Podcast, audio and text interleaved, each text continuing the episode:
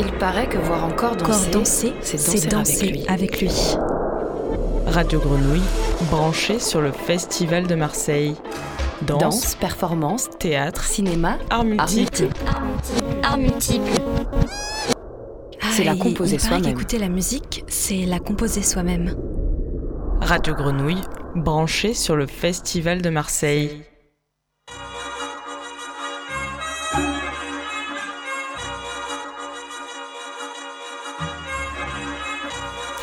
Bonjour à toutes et à tous. Du 16 juin au 9 juillet, le Festival de Marseille se déploie dans la ville pour sa 27e édition. Du coupé décalé au Naija Fusion, de pièces solo à la visite guidée d'un centre commercial, du Brésil au Sahara, en passant par la Belle de Mai, la Belgique ou encore le Cap Vert, artistes, collectifs et compagnie interrogent l'histoire, les corps, les chaos intimes et les trans collectives. Et comme chaque année, Radio Grenouille vous propose une série d'entretiens et de documentaires pour découvrir ensemble les intentions, réflexions et réalisations des artistes programmés.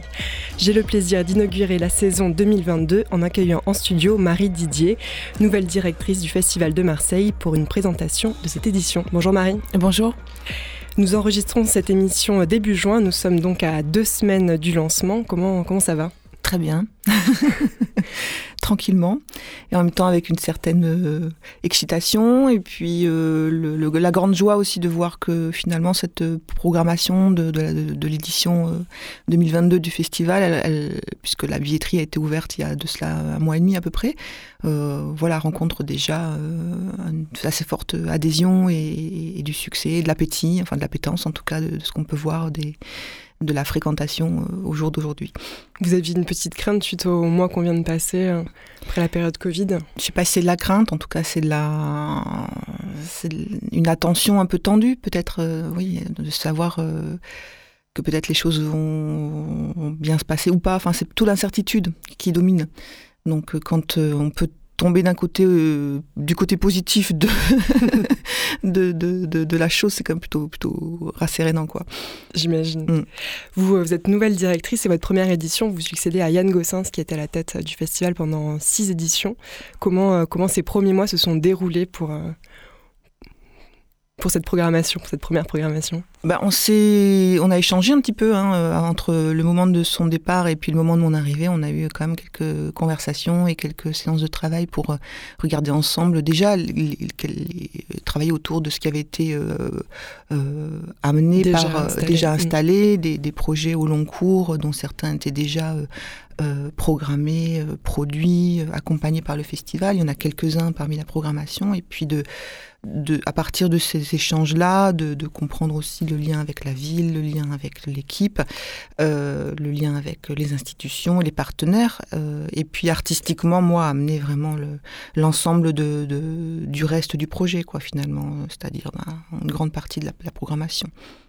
C'est un exer- un exercice toujours un peu fastidieux de présenter une programmation parce que là, on a une vingtaine de propositions, donc on ne va pas trop vous abreuver avec des dates et des, euh, et des propositions, mais peut-être pour, euh, pour donner des lignes de force ou des directions, comment vous présenteriez cette édition euh, de manière assez générale? Bah, de manière assez générale, c'est, je crois que la question de l'ouverture, elle est centrale. La question de l'ouverture au monde, avec euh, plusieurs dizaines de nationalités différentes euh, qui sont présentes parmi les, les- les artistes in- invités. Euh, cette question de l'international et de l'ouverture au monde, en fait, ce qu'elle ce qu'elle veut dire et ce qu'elle dit, effectivement, après deux ans de fermeture des des frontières, euh, plus ou moins, mais quand même, ça, ça dit une chose, c'est que tout est en train de recirculer. Euh, et que cette euh, circulation-là, et ce qu'elle charrie aussi, hein, de, de récits différents, de, d'expressions euh, venues d'ailleurs, d'altérité, ben, tout ça, c'est quand même le, le, le cœur du festival et le corps du festival. Et qu'à cet égard, on peut dire que c'est vraiment une colonne vertébrale euh, très très forte. Euh, Il y a une autre circulation qui est celle des publics, des spectateurs ou de la population, et qui là aussi est une chose importante dans l'architecture du festival, puisqu'on on se déploie, on se déplie, on, investit une quinzaine de lieux, de sites différents, aussi bien des lieux qui sont des lieux de théâtre traditionnel et très symbolique. C'est très important d'y être. Qu'on peut citer le, le ZEF, le théâtre de la Criée, la Joliette. La Joliette, la Friche. La Friche, l'espace Julien, qui sont des endroits repérés pour être des endroits de, de spectacles vivants. Et puis des lieux plus plus atypique puisqu'on va on, invite les spectateurs à, une proposition à l'intérieur du centre commercial Bourse euh, sur le toit terrasse de, la Cité Radieuse, euh, dans des théâtres de verdure, notamment le théâtre de la Sucrière qui est dans les quartiers nord, euh, au parc Longchamp, au BNM, voilà qui est aussi un lieu de travail et de production. Voilà, donc on essaye vraiment d'être dans, toute la ville et, au plus proche des habitants et au plus proche aussi de ce que euh, l'art, la vie, euh, l'environnement peuvent raconter à, partir du moment où, ils sont connectés ensemble de la manière la plus cohérente. Vous étiez venu euh, en janvier dans le studio de la radio pour quelques semaines après votre arrivée à Marseille et j'ai réécouté en préparant cette émission ce que vous me disiez. Vous me disiez que vous aimiez l'idée de débordement euh, j'aimerais vous poser la question, où est-ce que ça déborde dans cette édition? Euh, Ça déborde à pas mal d'endroits. Enfin, je crois que le débordement, il peut être du côté des esthétiques, puisqu'on a beaucoup de, de choses qui relèvent hein, de la, du champ chorégraphique, si on doit le dire avec des mots un peu académiques, mais qui euh, relèvent aussi de, des champs académiques qui débordent les uns sur les autres. Et ça, ça veut dire très simplement qu'il y a beaucoup de projets qu'on peut plus vraiment ranger dans des catégories, euh, mais qui quand même sont des, des, lieux où on invite à des imaginaires un peu différents. Voilà, on essaie de, sortir du conformisme, de la convention, et puis d'inviter à des débordements, voilà, d'esthétique, d'imaginaire, de récits. On invite aussi à entendre des choses, des récits, des histoires qui font pas partie du, là aussi de ce que, de ce que l'Académie euh, propose, euh, reproduit, euh, transmet de génération en génération. Enfin, on essaie d'inviter aussi des histoires un peu différentes. Historiquement, le Festival de Marseille est un festival de danse. Mm. Et c'est vrai que là, il s'ouvre alors depuis plusieurs années, mais il n'y a pas que de la danse quand on regarde la programmation. Donc c'est de la danse contemporaine. Je ne sais pas comment vous qualifierez, j'imagine peut-être de manière plus complexe que ça. Mais il y a aussi du théâtre, des performances, du cinéma. Oui, un enjeu autour du corps en mouvement quand même. Voilà, c'est-à-dire qu'y compris dans les propositions euh, théâtrales ou qu'on pourrait pas comme ça identifier a priori comme des propositions de danse, il y a quand même toujours euh, une question d'engagement physique euh, assez fort et de ce que le corps il peut, il peut exprimer et, et raconter. Donc c'est pas forcément une écriture de la danse ou voilà, c'est pas c'est pas c'est pas que du formalisme chorégraphique, c'est aussi ce que les corps dans leurs différences, dans leur gestuelle, dans la manière dont ils évoluent dans des espaces dans la manière dont ils sont porteurs aussi de certains récits, de certaines histoires, et puis globalement de, certaines différences. Qu'est-ce, qu'est-ce que ça nous raconte tout ça? Vous entendez quoi par certaines différences? Vous, vous pensez à des spectacles en particulier?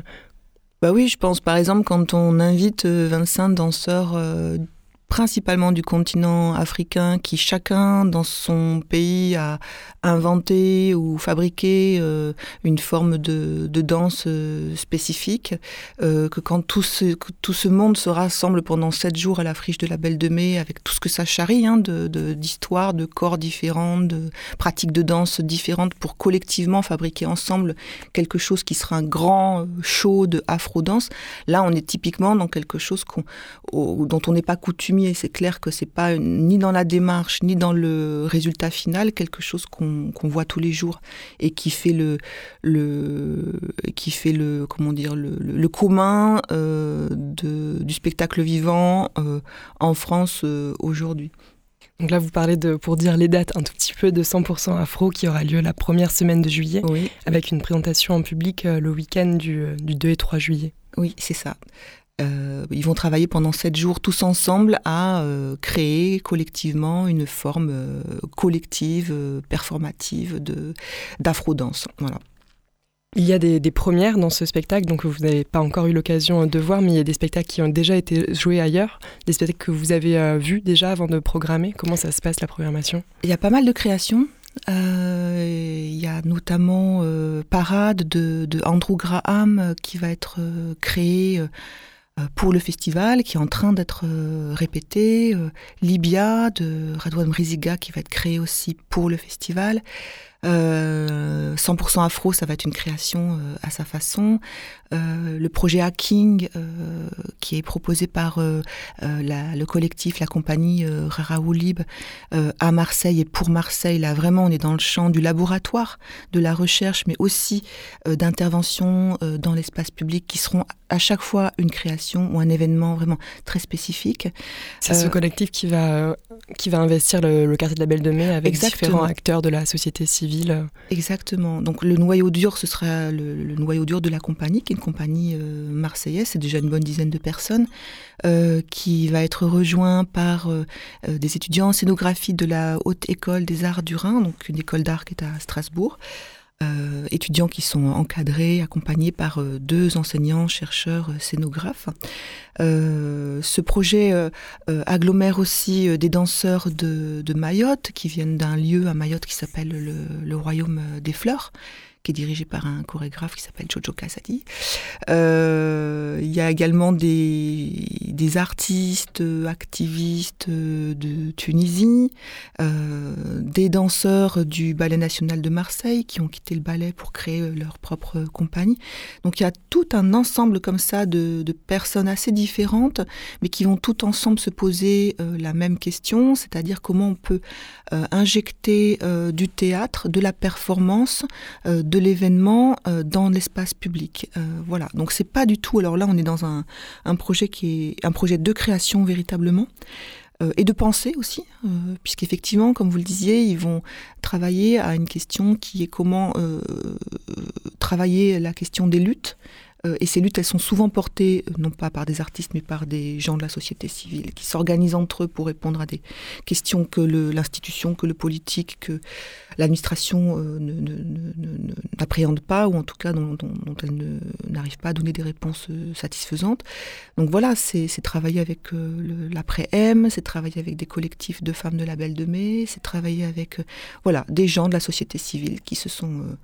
Euh, pris par la main et qui font, des, qui font avancer leurs leur, leur, problématiques. Et donc on est, on est sur un champ qui est le champ de l'art, qui est le champ de la vie, qui est le champ des luttes. Euh, et, ce collectif-là va travailler euh, voilà, pendant trois semaines à rendre visible déjà à penser les choses entre eux au quotidien, en profondeur, et puis à rendre visible à certains moments le produit de cette pensée dans l'espace public.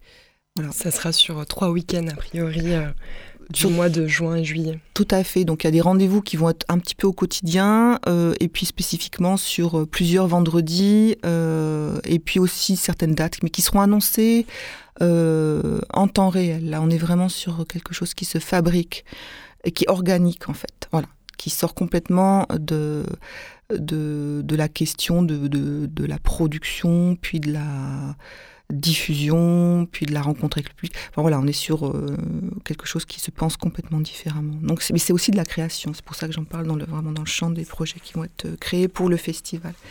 Et le projet s'appelle Hacking Urbain, si, ça vous intéresse. Euh, bah, notamment, vous parlez de Rara donc, qui est la compagnie qui, euh, qui, qui, porte ce projet. C'est une compagnie que vous avez déjà accueillie, que le festival a déjà accueilli euh, à plusieurs reprises. de la même façon, il y a d'autres artistes qui sont déjà venus que vous suivez. je pense à la compagnie L'autre Maison qui, qui programme Parade ou à la chorégraphe Dorothée Mounianeza mhm. qui est déjà venue. Donc il y a aussi un suivi sur du, de plusieurs années de certains artistes, notamment marseillais. Il y a des fidélités, oui, oui. C'est très important pour moi de, les conserver, ces fidélités. Euh. Il y a des artistes que, parmi eux que je connaissais, Dorothée Mounianeza, effectivement, elle, a une énorme visibilité internationale. Euh, il est vrai qu'à Marseille, le festival est vraiment l'endroit où elle est euh, invitée, programmée et, et visible, et j'entends bien que ça reste ainsi. Son, spectacle s'appelle Maille. Ouais. Est-ce que vous pourriez nous, raconter un peu ce spectacle? Maille, elle l'a créé euh, à partir justement de, cette euh, circulation qu'elle a à l'international avec ses précédents spectacles et dans chacun des lieux de, séjour, de résidence et de représentation de ses précédentes euh, pièces, donc qui s'appelait Samedi détente et puis Unwanted. elle était amenée à faire un certain nombre de rencontres, d'ateliers, elle animait des workshops avec des personnes et elle avait d'autres types de rencontres, avec les communautés locales aussi. Et petit à petit, elle a forgé comme ça tout un réseau, tout un maillage, tout un tissage de liens avec des femmes, euh, des femmes euh, originaires du continent euh, africain, y vivant ou n'y vivant pas, mais en tout cas originaires de ce continent. Et elle a eu le désir petit à petit de de, chercher ce qui leur était commun à toutes euh, et de le restituer euh, scéniquement et artistiquement. Donc, euh, Maï, ce sont six femmes sur, sur une scène, dont Dorothée Mounianeza et cinq autres interprètes, mais qui sont bien plus que des interprètes en vérité, qui amènent chacune leur art. l'une est danseuse, l'autre est cuisinière. Enfin voilà, elles sont toutes dans des. L'une est slameuse, poétesse, musicienne, absolument splendide. Et chacune amène vraiment son son univers, son monde artistique et tout le spectacle, c'est euh, comment tout ça se tresse ensemble et se maille ensemble. C'est magnifique. Donc maille, c'est le... J'ai les dates sous les yeux, heureusement, parce qu'il y en a beaucoup. C'est les 18 et 19 euh, juin de la chorégraphe Dorothée Mounianeza. Euh, on va pas tous, on va pas tout faire tous les spectacles, mais peut-être pour parler encore de quelques-uns. là, on parlait d'une pièce vraiment polyphonique, chorale. Peut-être à l'inverse, il y a des solos. Euh, je pense notamment à, Boris Charmas qui présente euh, Somnol. Oui. Peut-être qu'on peut euh, en parler. Peut-être déjà présenter Boris Charmas qui a un, grand nom aussi de la danse contemporaine. C'est un des grands chorégraphes de, la scène européenne, enfin voilà, même, même internationale, on peut le dire. Il vient de prendre la direction de, de la compagnie de, que Pina Bausch euh, avait créée, le, euh, à Wuppertal. Euh, donc voilà, c'est quelqu'un qui pense la danse. Et c'est très important de l'avoir dans, une, dans, la programmation du festival parce que c'est à la fois quelque chose qui est parfaitement organique et parfaitement incarné et qui procède d'une écriture de la danse très intéressante, mais en même temps c'est une pensée en, mouvement. c'est un solo qu'il a écrit pendant le, le premier déconfinement, je sais plus, on en a eu beaucoup, mais en tout cas, le premier était le plus violent pour tout le monde. Et, cette paralysie totale, cette impossibilité de travailler avec des grands ensembles de danseurs, ce qui est quand même un peu sa marque de fabrique, hein, euh, l'a conduit à se poser la question de, quoi faire. quoi faire? Il, avait son corps à disposition, il avait ses souvenirs d'enfance aussi, je pense, à disposition. Euh, la, question du, de siffler de, continuellement, et puis ses souvenirs musicaux aussi.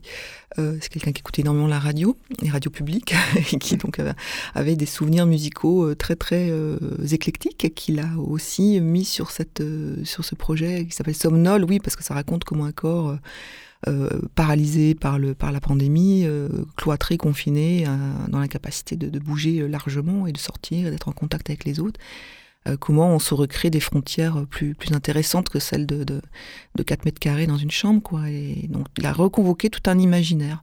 Et il a raconté, finalement, à travers ce spectacle, euh, et c'est très drôle, hein, je crois qu'on peut tous s'y reconnaître, comment, euh, comment on se réveille doucement et quel est le, le, le, plaisir aussi à revenir à la vie. Quoi. Euh, il y a des, grandes pièces de groupe aussi dont j'aimerais bien parler parce que c'est vrai qu'elles euh, traduisent aussi une certaine euh, ambition du, festival hein, sur des, grands noms. Là, on parlait de Charmat, mais il y a aussi d'autres grands noms des scènes internationales qui seront, qui seront présents, notamment une pièce de, de la chorégraphe portugaise d'origine capverdienne, Marlène Montero Freitas, qui a peu eu jusque-là l'occasion de présenter son travail à Marseille. Donc on est vraiment très heureux, très fiers de pouvoir présenter euh, l'invité avec Mal, qui est une pièce de groupe euh, qui sera présentée euh, à la Criée. Les 21 et 22 juin à la Merci. euh, et qui est, qui est assez phénoménale aussi et assez et, et, pour le coup très très singulière dans son dans son écriture et dans son propos puisque elle entreprend qui est assez ambitieux, de d'écrire sur toutes les figures et toutes les incarnations et toutes les manifestations du, du mal avec une bande de, de, neuf interprètes euh, assez déchaînés. Euh. Voilà, donc c'est un projet qui est ambitieux, qui est intéressant, qui est, qui est puissant, qui est très puissant à la fois euh, esthétiquement, visuellement. musicalement aussi, hein, puisqu'elle elle mélange vraiment tous les instruments et le corpus musical de, du Cap Vert, donc grosse percussion afro-brésilienne avec de, le répertoire euh, européen classique, donc euh, Ravel, euh, Tchaïkovski, etc. Et, tout ça au service d'un propos qui est assez puissant, c'est quelles sont les incarnations du mal aujourd'hui. Donc elles peuvent être très, très comment dire, euh, simples. Hein. Euh, c'est la maladie, c'est la souffrance, c'est arracher une dent, c'est des choses comme ça. Hein. Puis c'est aussi symboliquement les appareils politiques complètement détraqués, les, les, totalitarismes. Ils sont quand même nombreux à se à se manifester et à nous envahir quand même, euh, que ce soit mentalement, même physiquement maintenant euh, à travers le monde. Donc euh, c'est un spectacle qui a une grande actualité d'une certaine façon, parce qu'on parle depuis plusieurs années des dictatures, des, hum, des régimes qui flirtent avec la brutalité, mais bon, tant que ça tant que ça dérape pas trop, ça passe. Euh, elle parle aussi vraiment de ce que c'est que la brutalité euh, physique, de ce que c'est la guerre, de ce que c'est la, la, domination d'un peuple sur un autre ou d'un régime sur un autre. Donc je pense que c'est une pièce qui est intéressante à plein d'égards aujourd'hui. que voilà, j'invite vraiment les gens à, avoir la curiosité de, de, venir la découvrir, d'autant qu'on est, bon, je peux le dire au passage, on est quand même sur un tarif unique à 10 euros. Oui, c'est bien de le euh, dire. Tous les spectacles, tout le festival, 5 euh, euros pour euh, les moins de 12 ans et les étudiants. Voilà, donc je pense qu'on est à un endroit de curiosité possible pour tout le monde. Voilà, euh, je crois qu'il y a assez peu de barrières qui demeurent pour euh, aller euh, voir les spectacles de, de, la programmation. En grand spectacle collectif, il y a aussi une, un new edit, une nouvelle version de Tragédie d'Olivier Dubois. Oui. pareil, grand chorégraphe, mais on va pas dire, on va dire ça à chaque artiste peut-être. ça veut dire quoi une nouvelle version? Bah, C'est une pièce qu'il a créée il y a 10 ans. Elle a été créée il y a 10 ans, précisément d'ailleurs, au Festival d'Avignon. C'était une grande claque pour beaucoup de gens. Vous euh, étiez là? Oui, j'étais là. Quel effet ça vous a fait? Et Ça m'a donné envie de me lever et ça m'a donné la chair de poule. Et, euh, et oui, je me suis sentie euh, vraiment embarquée dans une espèce de flot très puissant, énorme, où on s'oublie soi-même finalement. Enfin, voilà, ça, ça, chez moi, ça a provoqué ça.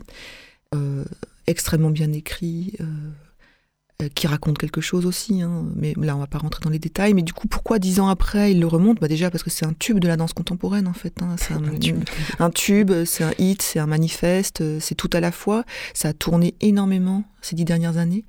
Euh, maintenant, pourquoi Olivier Dubois le remonte? Parce que peut-être une partie des interprètes, ils sont 18 sur scène. Euh, ça demande un engagement physique énorme. Euh, c'est énorme ce qu'ils font. Donc peut-être que pour certains interprètes, euh, et pour plein de raisons d'ailleurs, mais c'est vrai que cet engagement physique, euh, le, donner dix ans après, voilà, ça peut poser, ça peut soulever des, problèmes physiologiques et, physiques. mais aussi parce que depuis dix ans, le regard porté sur les corps a changé. Dans plein de directions d'ailleurs, hein, parfois antinomiques. Il y a pu y avoir notamment euh, des questions qui se sont posées sur la nudité de plus en plus euh, fortement. C'est-à-dire que ce qui est le cas dans cette pièce. Tout le monde est entièrement nu, voilà, du début à la fin. Et c'est vrai que ces derniers temps, il y a pu y avoir des questionnements sur euh, de l'autocensure, de, de, la peur peut-être à, présenter encore et toujours des corps nus sur des scènes de théâtre. Donc je pense que c'est d'autant plus important aujourd'hui de redire que euh, la nudité sur une scène, c'est une certaine nudité.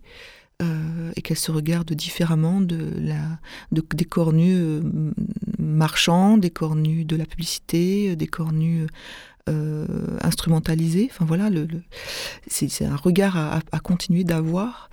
Ça, c'est une chose. Et puis, il y a eu aussi des mouvements comme MeToo, qui ont placé à un endroit différent la réflexion sur euh, les, corps des femmes, quand même. Euh, je crois qu'il y a eu une prise de conscience euh, assez forte dans la société que les corps des femmes n'étaient pas des objets, n'étaient pas que des objets de désir, et n'étaient pas que des objets à prendre, euh, voilà, donc ça c'est une, on, a, on, a, on, a, déréifié, on commence à déréifier le corps de la femme, et je pense que chorégraphiquement, euh, ça raconte plus du tout la même chose maintenant. De, de, et que même en danse, il faut montrer aussi des corps différents, euh, pas forcément minces. Exactement. donc il y a plein de choses qui ont changé, et, et, je crois que la nouvelle édition de Tragédie, c'est pas sais pas ce qu'il va en faire, hein. mais, mais je pense que ça va à la fois le regard du spectateur a changé, est en train de changer, et en même temps les corps, le regard sur les corps et la manière dont ces corps peuvent être présents sur scène tous ensemble va se présenter de manière différente. Hmm.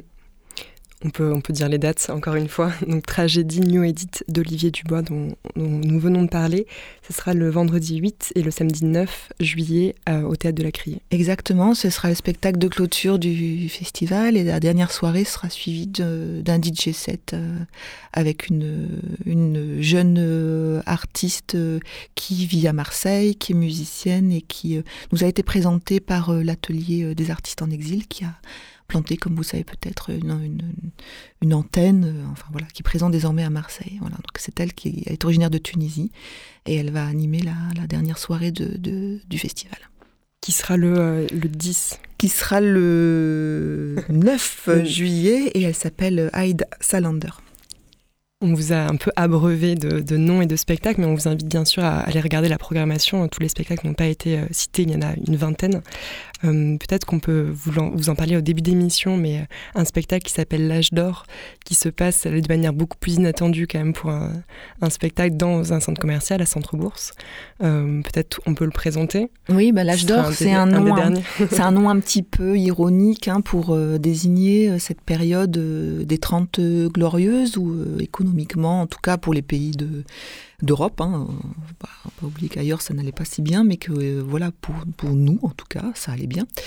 Euh, on a beaucoup construit, on a beaucoup consommé. Il y avait un horizon qui était un horizon euh, où on ne pouvait que être dans le progrès, et le progrès c'était la consommation, le salariat, la circulation de l'argent. Donc ça a créé aussi des architectures. Ça a créé les, architectures de, bureaux, de banques, et puis ça a créé les malls, les centres commerciaux, les endroits où on va faire du shopping, se faire plaisir. Donc l'âge d'or, c'est euh, regarder avec un peu de distance, un peu d'humour, euh, mais quand même de la bienveillance, hein, euh, ce, phénomène qui, qui, est celui des centres commerciaux. Voilà. Donc c'est une déambulation qui se présente un petit peu comme une visite guidée dans un site archéologique. Euh, pour une vingtaine de spectateurs voilà, qui sont sous casque et qui sont accompagnés, à qui on va raconter à la fois l'histoire euh, des centres commerciaux qui est passionnante, hein, c'est-à-dire que ça procède vraiment d'une réflexion, d'une pensée architecturale. Euh, et en même temps, c'est très situé puisque ce sera adapté pour le centre Bourse que tous les Marseillais connaissent et qui vont peut-être découvrir là sous un jour et avec un œil nouveau. Un œil historique. Voilà. Et archéologique érudition et, plaisir en même temps. Vous l'avez vu présenté dans un autre mall? Oui, je l'ai vu dans un mall en Belgique, un mall, euh, oui, euh, assez, euh, assez symptomatique aussi de ces architectures. Là, c'était une architecture d'imitation, enfin gréco-romaine. Enfin voilà, c'était, c'était comment réincorporer le style antique dans un, dans une architecture de, de centre commercial. Donc c'était très, très spécial aussi. Merci beaucoup, Marie Didier. Je vous en prie. vous êtes la, nouvelle directrice du Festival de Marseille, un festival de danse et d'arts multiples, on, l'aura compris, qui, euh, qui, débute le 16 juin et jusqu'au 9 juillet. Les places, euh, je le répète, sont un tarif unique de 10 euros. Et on, va se quitter avec une musique euh, choisie par une des artistes programmées, une artiste qui s'appelle Olivia Smets de la compagnie Canicule qui présente le spectacle Métagore majeur qui est programmé à la Cité des Arts de la Rue. Mm. C'est qu'on n'en a pas parlé, mais il y, a cette programmation aussi riche, plus connotée Art de la rue. Mm-hmm. Et euh, le, enfin, le, mot de présentation euh, du, spectacle, euh, comment être féministe et écouter les textes de Booba. Alors elles n'ont pas choisi pour la playlist des artistes du festival qui sera programmée sur l'antenne de Radio Grenouille Booba, mais elles ont choisi un titre de la chanteuse espagnole Rosalia qui s'appelle Milionaria qu'on va écouter et je vous invite à rester à l'écoute euh, de Radio Grenouille. On va inviter plusieurs artistes du festival dont, on a parlé dans cet entretien euh, à l'antenne. Il y aura aussi euh, des formes documentaires, notamment sur 100% Afro, qui se passera à la friche de la Belle de Mai. Et il y a aussi des places à gagner qui le festival invite des auditeurs et des auditrices de la Grenouille. Donc tendez l'oreille. Et surtout, les mercredis vers, vers 13h, c'est souvent là que ça se passe pour, pour gagner des places. Merci beaucoup, Marie. Merci. La Rosalía. Uh, que no és per ser milionària. Com si ploguessin sant els bitllets pels aires. Un dia per Mumbai i el següent a Malta. Sempre ben escoltada, prova Esa... El que voldria és tenir un Bentley de color blanc i un de color verd. Però tot això sé que no ho puc fer fins al dia que tingui molts diners. El que voldria és tenir... Fucking money, man. Només vull veure bitllets de 100. Fucking money, man. Cena del dòlar dintre la ment. Fucking money, man. Només vull veure bitllets de 100. Fucking money, man. Cena del dòlar dintre la ment. Díselo, Rosy. Que jo sé que nascut per ser milionària. El Louvre així com el mapa. Pokémon Money la Cada dia celebrant el meu cumpleaños. I dos lleopards corrent pel jardí de casa. I el que voldries tenir Fucking money, man. només viveu de bitllets de 100. Fucking money, man. Signe del dòlar dintre la ment. Fucking money, man. Només viveu de bitllets de 100. Fucking money, man. Signe del dòlar dintre la ment. Porto dos o de març, fets amb el coberts de diamants. I un bloc de caviar bang bang, que te'l puc regalar. Tinc un xaval contractat perquè m'obri els regals de Nadal. Tanco el centre comercial i em menjo jo sol un gelat. Cada xampà, tot tinc botelles, bauti juliol, compro una estrella. Tinc una illa que té el meu nom, però que voldries tenir. Fucking money, man. Només viveu de bitllets de 100. Fucking money, man. Fucking money, man. Només viveu de bitllets de 100. Fucking money, man. Signe del dòlar dintre la ment. Pokémon la mixtape. Fucking money, man. Fucking money, man. Només viveu de bitllets de 100. Fucking money, man. Signe del dòlar Fucking dintre money, la man. ment. Fucking money, man. Només viveu de Fucking money, bitllets de